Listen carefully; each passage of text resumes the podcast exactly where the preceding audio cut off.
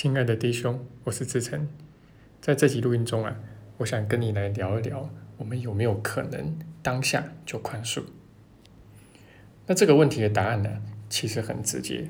所有的宽恕啊，都是当下的宽恕，否则啊，就不能算是真正的宽恕。因为真正的宽恕意味着啊，此时此刻的我啊，就甘愿彻底改变我的眼光，那就是彻底的放下小我。然后回归对上主，还有对我们灵性实相的那个认同嘛，然后这个才是真正的宽恕嘛，一定是在当下的。那么奇迹课程里面呢，它其实也有说到了，意思就是说啊，呃，因为我们的真实身份都是上主之子嘛，那作为上主之子呢，我们所有的人呢，其实都有一个潜在的能力，可以在转瞬之间呢，达到彻底觉醒的状态。没错，就是转瞬之间，就是在这个当下，我们每个人都有这样子的一个潜能啊。呃，至少理论上是如此吧。但是如果是这样的话，那为什么奇迹课程又需要这么厚厚的一本练习手册呢？而且里面还有三百六十五课，它还限制你一天不要超过一课，所以你至少至少也要花一年的时间去把它做过一次。那你可以说，呃，那个是给笨蛋学习的嘛，啊，但是你比他们聪明的多啊，所以你不用三百六十五克，你只要三十六克，甚至你只需要三克就可以了。哎，不要笑啊，这个其实真的有相当一些人是这么相信的。老实说啊，许久以前我自己呀也曾经有过类似的妄念，不过好在十年前的那一跤跌的真是够惨啊。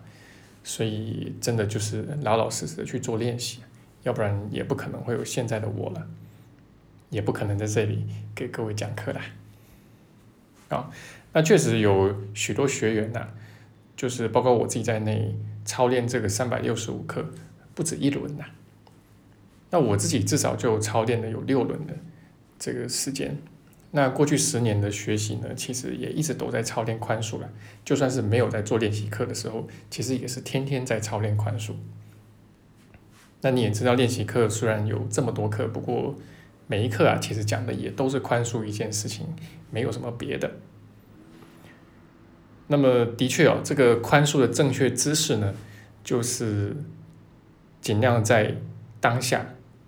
甚至每一个当下哦，发起最大的一个决心。去断除小我，然后转变成了这个转换成圣灵的眼光，好，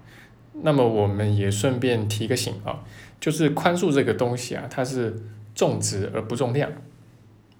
啊，它是看你下这个决心的深度而定的，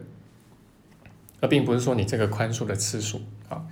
那你就算是宽恕了一万次、呃十万次，但是这个宽恕都还是层次很浅。都还在头脑里面，那这样的宽恕呢？其实有跟没有啊，差异就没有很大。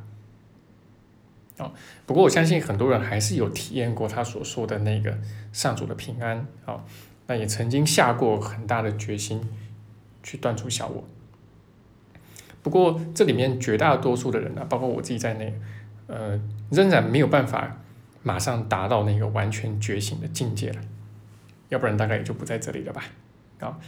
那么绝大多数人都会感受到，哎，小我他会败不复活，而且他会败不复活 n 次，啊，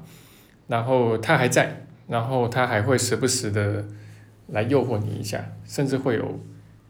体验体验到这个小我的反扑啊。那么只是说这样子操练宽恕久了之后啊，我们对小我的认同啊，会自然而然的越来越少而已，好吧？那如果你也是这样的话，就仍然需要承认哦，我们并不是什么灵修天才啊。那么，应该如果你是灵修天才的话，你也不会在这里听我的录音的，因为就没有必要嘛。OK，所以我们还是得承认，我们内在仍然有相当的一些小我的习气啦。那这个倒不是因为小我本身很顽固啊，而是因为小我就是小我啊，小我就是那么样的一套思想体系。它是永远不会改变的，哦，它里面其实就是分裂，哦，特殊性、死亡、追究、恐惧、投射、匮乏等等这些啊。那么你有小我，也就这些，这是不会变的。它是一整个思想体系啊。那显然我们是长久以来很习惯于小我的这一套思维的啊，所以已经有了一些小我的习气啊。那习惯于遇到事情的时候，呃，都先以小我的眼光去看待跟诠释。啊，当然了，现在你透过其一个人的学习呢，你或许已经知道了，时间本身也是一个幻象，所以这个习惯呢，或者是习气啊，本身一定也是一个幻象吧？因为这个习惯就是牵涉到时间嘛。OK，那么。但是呢，你会发现没有经过真的经过一番操练的话啊，那么这样的一个认知啊，就是时间是是幻象的一个认知啊，其实也是在头脑里面打转。好，临到事情来的时候，没有办法真的能够呃落到这个心里面去啊，落到实处。所以绕了一圈呢，好像我们还是得要回来老老实实去操练吧，你才有办法。真正打从心底去体认到，就算是时间，就算是习惯跟习气，也是一个幻象。但这个体认会让你能够去拨除更多的小我啊，或者说对小我的一个执着，可以更进一步的去放松。好，那么为什么讲这些呢？哈，因为其实在过去这么多年来。呃，我也见过，确实有许多人哦，然后他们会用头脑去欺骗自己，认为自己已经宽恕的很不错了。那甚至当中有少数，就是还认为自己已经完全觉醒了。那当然，因为我在这个圈子时间也算够长了哦，所以其实也看过当中的一些哦，呃，在发生的一些让他们很不能接受的事情之后啊。